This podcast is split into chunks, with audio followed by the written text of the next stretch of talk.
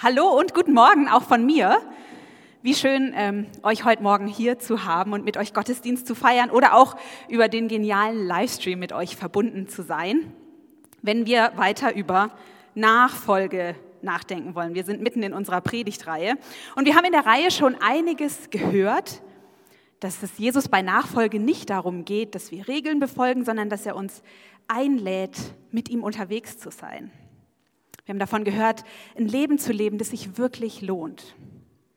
Wie unser Vertrauen zu Gott wachsen und reifen kann. Was den Dresscode eines Nachfolgers ausmacht. Und dann auch, wie sich Nachfolge in unseren direkten Familien, aber auch in unserer Gemeindefamilie so auswirken kann. Wenn ihr da ähm, Interesse dran habt, dann klickt euch nochmal in unseren äh, Podcast rein auf der Homepage. Und heute und in den nächsten 13 Sonntagen Nee, es ist nicht ernst gemeint. Es ist nur noch heute und ein weiterer Gottesdienst, wo wir uns mit dem Thema Nachfolge beschäftigen wollen.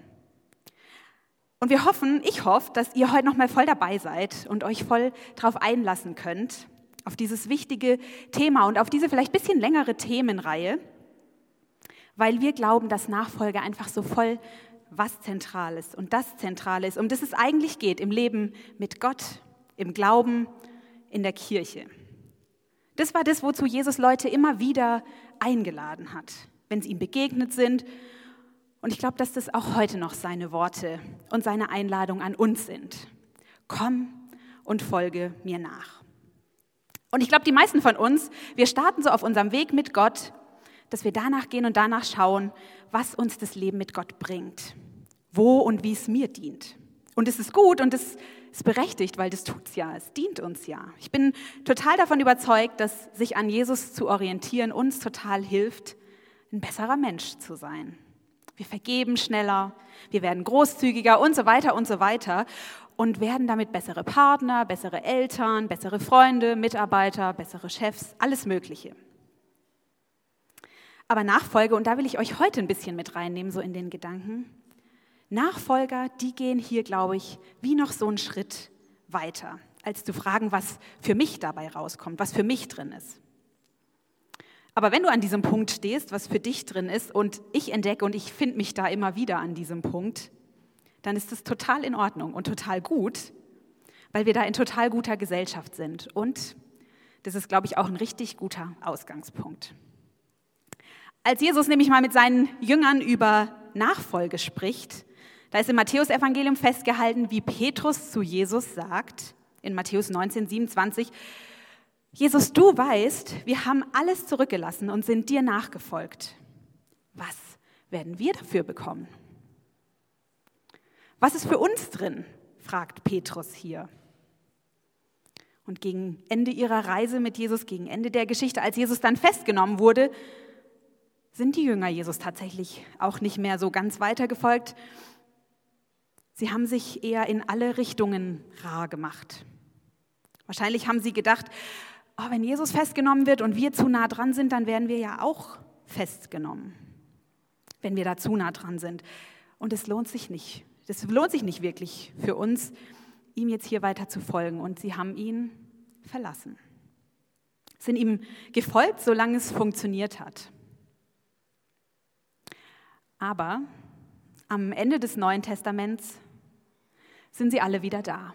Sie sind alle wieder da und Jesus vergibt ihnen und diese Leute, die am Anfang vielleicht ein bisschen mehr danach gefragt haben, was für sie selber drin ist, diese Leute sind auf einmal in die ganze ihnen bekannte Welt ausgeströmt und haben ihr Leben gegeben. Nicht für das, was Jesus gelehrt hat, sondern für das, was sie gesehen hatten. Und gesehen hatten sie nicht einen gekreuzigten, das hat man in der Zeit damals dauernd gesehen, sondern für den, der auferstanden war, für den auferstandenen Jesus. Und in dem Moment, als sie ihn sehen und als sie ihn erleben, haben sie ihre eigene Agenda aufgegeben und Gottes Agenda für die Welt und für ihr eigenes Leben angenommen und zu ihrer eigenen gemacht. Und sie wurden Nachfolger mit Haut und Haaren. Aber es hat gedauert und es war ein Prozess. Und nicht alle sind auch diesen letzten Schritt mitgegangen.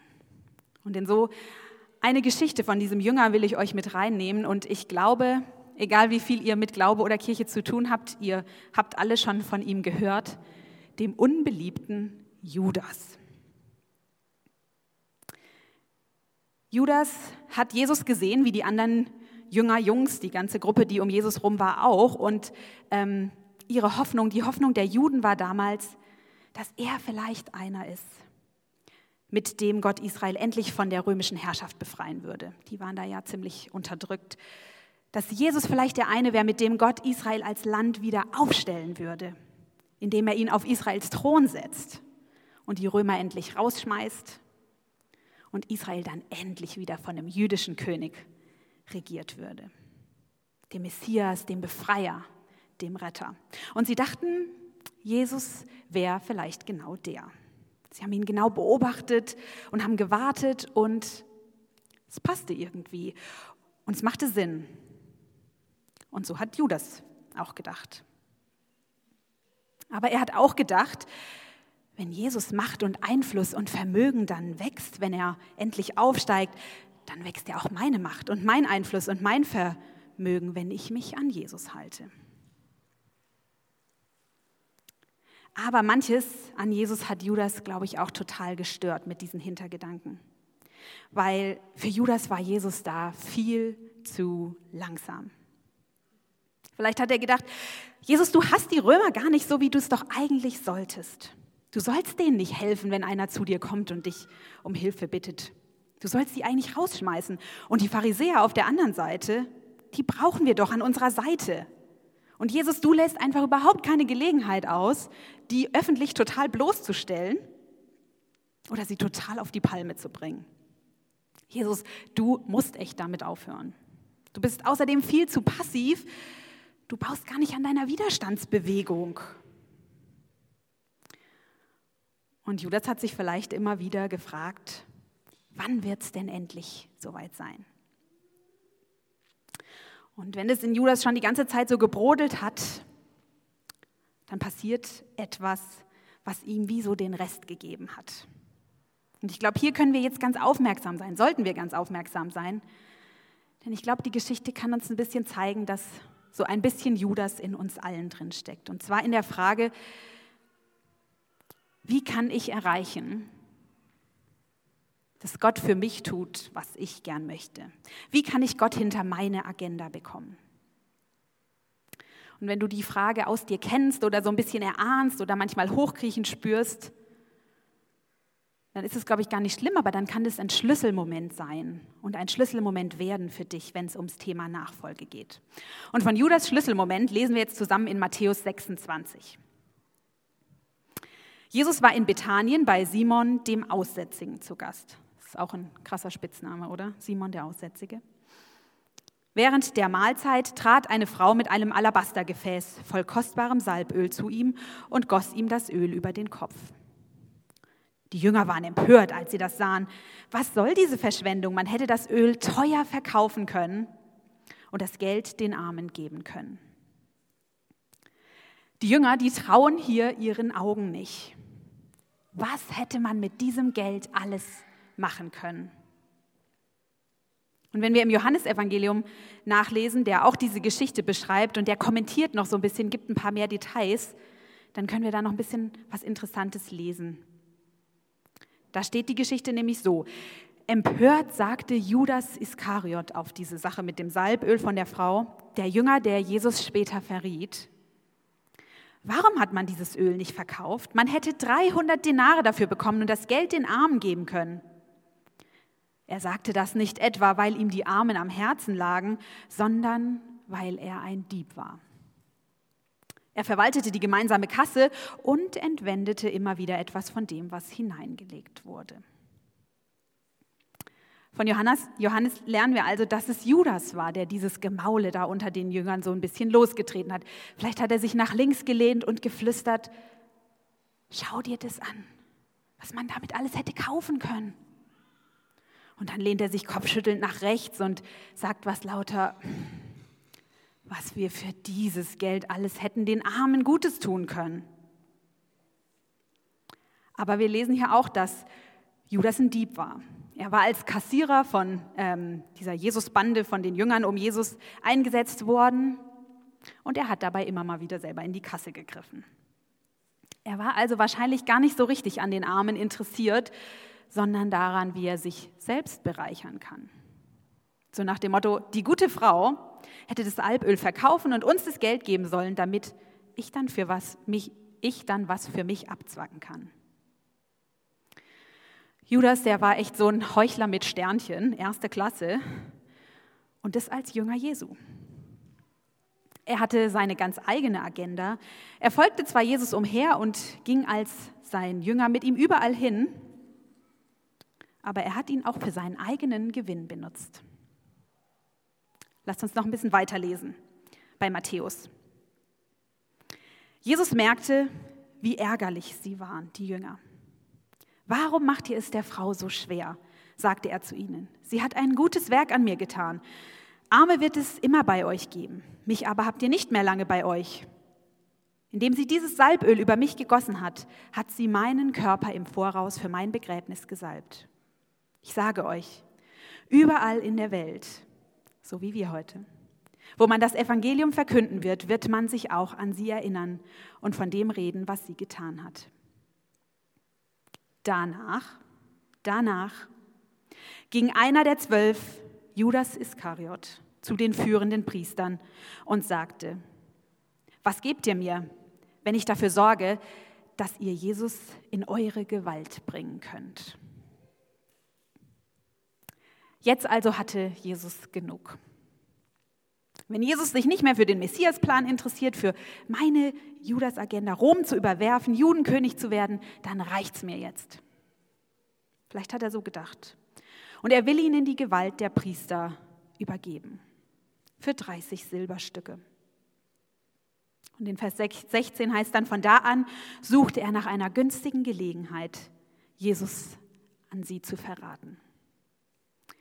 Und spätestens hier fragt man sich doch, Judas, was hast du dir dabei gedacht?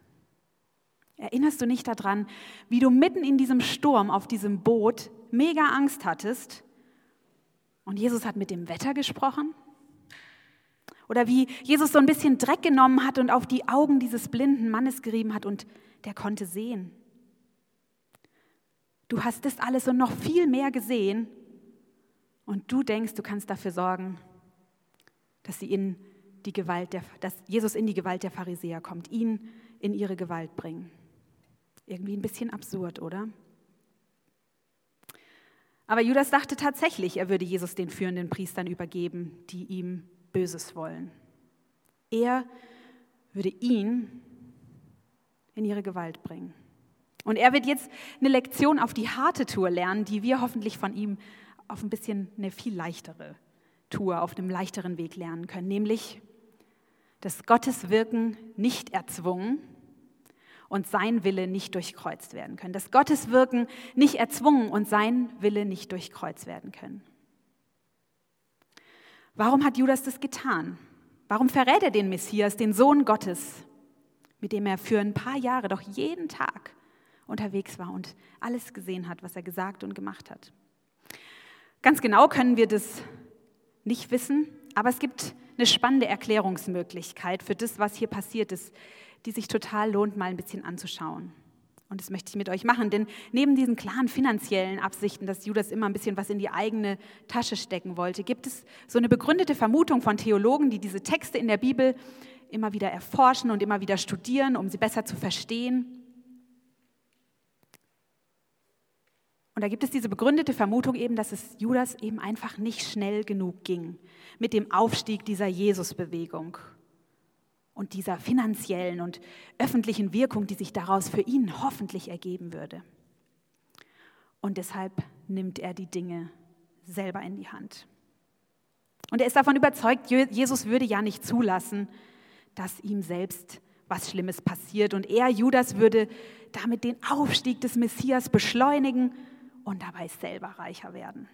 Judas Plan also, so diese Theorie, war Jesus in die Falle zu locken, um ihn schon bald endlich als den großen Helden aus dieser Falle ausbrechen zu sehen. Und so wartet Judas auf den richtigen Moment, auf die passende Gelegenheit, Jesus in so einem abgeschiedenen Moment zu erwischen, in dem er gerade nicht mal von etlichen Menschen umgeben war, die hören wollten, was er zu sagen hatte oder von ihm geheilt werden wollen. Und die seine Verhaftung wahrscheinlich ziemlich unmöglich gemacht hätten, weil es dann einen mega Aufruhr gegeben hätte. Und die Jünger essen nochmal mit Jesus und Judas hört da, dass Jesus sich in den abgelegenen Garten Gethsemane zurückziehen will. Und dort würde er alleine sein. Und es ist seine Chance. Und er sagt diesen führenden Pharisäern Bescheid, kommt bewaffnet und mit einigen Leuten, so eine Chance bekommen wir vielleicht nicht wieder. Und gemeinsam gehen sie Jesus hinterher in den Garten. Und Judas fasst Jesus bei den Schultern und er verrät ihn mit diesem verabredeten Zeichen, mit dem Kuss. Und Jesus wird festgenommen und abgeführt. Schritt eins ist getan. Jetzt muss Judas nur noch warten, bis Jesus sich befreit und als König der Juden und als Befreier zeigt. Lasst uns noch ein bisschen weiterlesen in Matthäus 27, wie es dann tatsächlich passiert. Bei Tagesanbruch fassten alle führenden Priester zusammen mit den Ältesten des jüdischen Volkes den Beschluss, Jesus hinrichten zu lassen. Was passiert denn jetzt hier? Kein Prozess, kein Verhör. Nö, für die Pharisäer war alles klar. Sie hatten ihn ja immer wieder befragt und quasi verhört und für äußerst störend befunden. Jesus musste weg. Sie ließen ihn fesseln und abführen und übergaben ihn dem römischen Gouverneur Pilatus. Und hier geht jetzt was in eine total andere Richtung, wie Judas das geplant hatte. Er wollte, dass Jesus Schicksal im jüdischen Kontext geklärt wird, weil er ja auch auf ihn als den großen politischen Judenkönig gehofft hatte. Aber jetzt wird Jesus an die Römer übergeben und die Sache gerät irgendwie total außer Kontrolle. Als Judas sah, dass sein Verrat zur Verurteilung Jesu geführt hatte, bereute er seine Tat. Er brachte den führenden Priestern und den Ältesten die 30 Silberstücke zurück und sagte, ich habe gesündigt, ich habe einen unschuldigen Mann verraten. Was geht uns das an, erwiderten sie, das ist deine Sache. Er wusste es und er bereute es, was er getan hatte. Und Judas will es eigentlich rückgängig machen, aber das geht nicht mehr.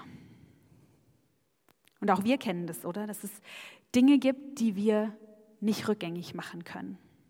Wir können Vergebung dafür erfahren, aber rückgängig machen können wir sie nicht. Und wir müssen mit Situationen oder mit Umständen leben, die wir selber herbeigeführt haben.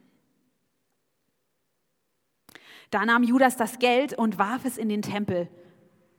Und danach ging er weg und er hängte sich. So geht Judas Geschichte zu Ende. Und er zeigt uns, es gibt Situationen, mit denen zu leben echt schwer ist. Und für Judas war das hier unmöglich. Und er hat sich das Leben genommen. Und jetzt ist Jesus also festgenommen, er wird von den Römern verhört, verurteilt, gekreuzigt und dann stirbt er. Aber immer noch kann Gottes Wirken nicht bezwungen und sein Wille nicht durchkreuzt werden. Und wie in so einem mega guten Hollywood-Drehbuch wird Judas, der eigentlich nur auf seinen eigenen Reichtum und seinen Gewinn, auf seine Geschichte fokussiert war, zu einer zentralen Figur in Gottes großem Plan für deine und meine Rettung. Und mit Gottes Plan ging es tatsächlich voran. Und sein Wille wurde tatsächlich erreicht durch und trotz Judas schrecklicher Entscheidung, Jesus zu verraten. Und es ist als ob Gottes Wirken nicht bezwungen und sein Wille nicht durchkreuzt werden können. Jetzt, was hat das mit uns zu tun? Oft, ich habe es am Anfang schon gesagt, wenn wir anfangen, mit Jesus, zu Jesus nachzufolgen, haben wir, glaube ich, so unseren Plan, an dem wir festhalten. Und ich bitte dich, Jesus, mir dabei zu helfen. Und ich habe meine Vorstellung und meinen Willen. Und ich glaube total gerne, dass mein Wille und dein Wille zusammengehen. Aber wenn nicht, dann bitte mein Wille geschehe. Und auf dem Weg der Nachfolge, da lösen sich unsere Finger, glaube ich, so ein bisschen. Und wir erleben immer mal so einen Konflikt von unseren Plänen, von unserem Willen und von seinem Willen. Und in diesem Konflikt können wir, glaube ich, mega viel über uns lernen. Und in diesem Konflikt wird Judas Geschichte so ein bisschen unsere eigene. Wenn wir nicht beides haben können, meinen Willen und Gottes Willen. Und wir merken, dass wir eine Entscheidung treffen müssen. Und ich glaube, das merken wir daran, weil sich unser Gewissen dann meldet. Und es geht hier ja nicht unbedingt um so kleine Alltagsentscheidungen, was ich zum Frühstück essen soll oder was weiß ich. Ich, ich, ich denke, ihr versteht, was ich meine. Sondern es geht um die größeren, um die weitreichenderen Entscheidungen im Leben, wo wir wichtige Weichen stellen. Die Frage, ob ich jeden Karriereschritt mitnehmen will, egal was es mich kostet. Meine Gesundheit, meine gute Work-Life-Balance, was es für meine Familie kostet. Die Frage, ob ich jeden Deal abschließen will, auch wenn ich merke, ich muss eigentlich irgendwie alle Augen dabei zudrücken.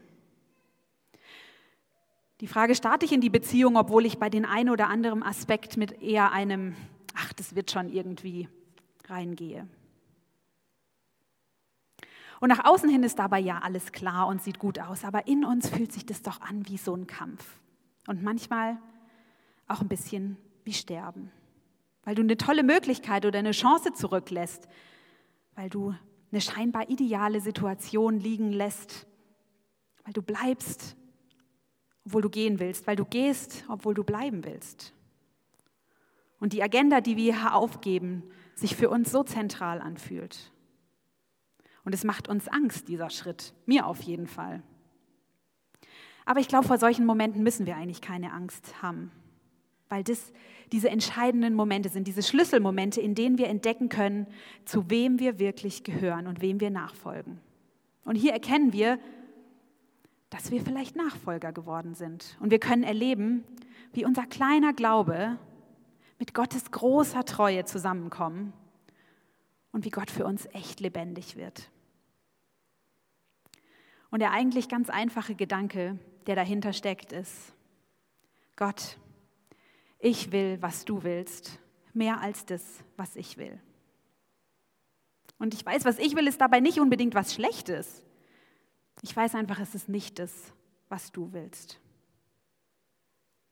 Ich will, was du willst, mehr als das, was ich will. Das ist das, was ein Nachfolger sagt.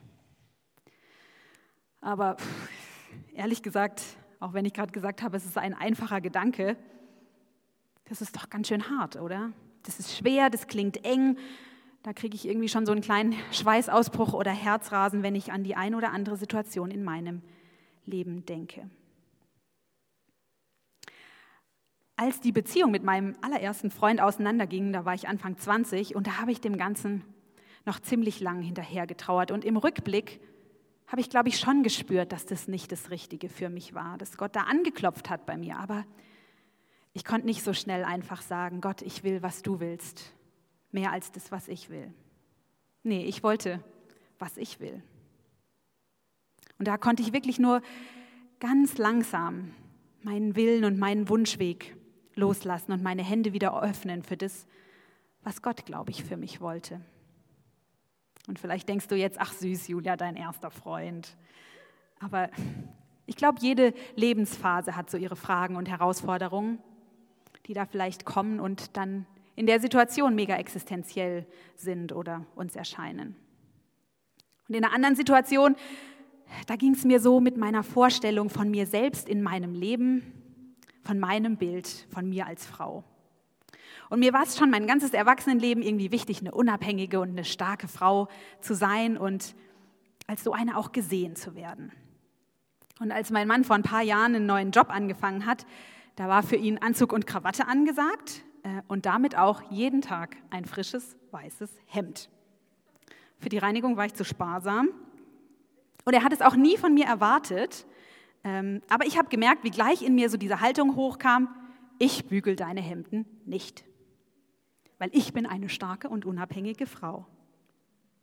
Und in dieser Anfangszeit habe ich gemerkt, wie Gott immer mehr so ein bisschen meine Hände aufmacht und mir gezeigt hat, dass ich eine unabhängige und starke Frau bin und dass ich das gar nicht immer wieder beweisen muss, indem ich mich zum Beispiel weigere, seine Hemden zu bügeln, sondern dass ich mich einfach so sehen darf und so sehen will, wie Gott mich sieht.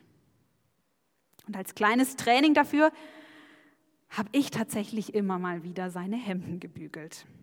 Das war mein Weg.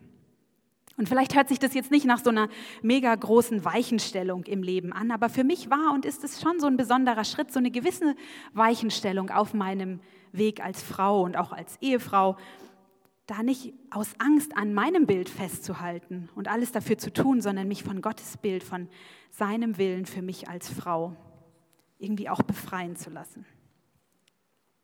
Und mir hat in diesen Situationen ein kleiner Zwischenschritt geholfen. Und vielleicht hilft es ja euch auch, so wie mir, so ein erster kleiner, vielleicht ehrlicherer Schritt auf diesem Weg der Nachfolge. Und der heißt, ich will wollen, was du willst. Mehr als das, was ich will. Ich will nicht wirklich oder noch nicht wirklich, was du willst, aber ich gehe mal die halbe Strecke, ein paar erste kleine Schritte mit dir, Gott. Ich will wollen, was du willst. Und ich lade dich ein, in diesen Momenten, wo du vielleicht auch so einen Konflikt spürst, zwischen dem, was du willst und dem, was Gott vielleicht für dich will, dass du wie so eine Pause einlegst. Und so eine Version dieses Satzes, Gott, ich will wollen, was du willst, mehr als das, was ich will, zu deinem Gebet machst. Gott versteht es. Gott, ich will eigentlich nicht, aber ich will wollen, was du willst, mehr als das, was ich will. Und dann bleib da lang genug stehen mit Gott, der dich so liebt. Er will nicht einfach, dass du das eine für ihn aufgibst oder was anderes für ihn tust, nur um zu beweisen, dass du ein guter Nachfolger bist. Er will das Beste für dich, auch wenn wir das manchmal nicht gleich sehen und erkennen können. Bleib also an diesen Konfliktmomenten in dir drin, an diesem Punkt mit Gott lang genug stehen, dass er dir vielleicht langsam ein bisschen die Hände öffnen kann und du seinen Willen wollen kannst.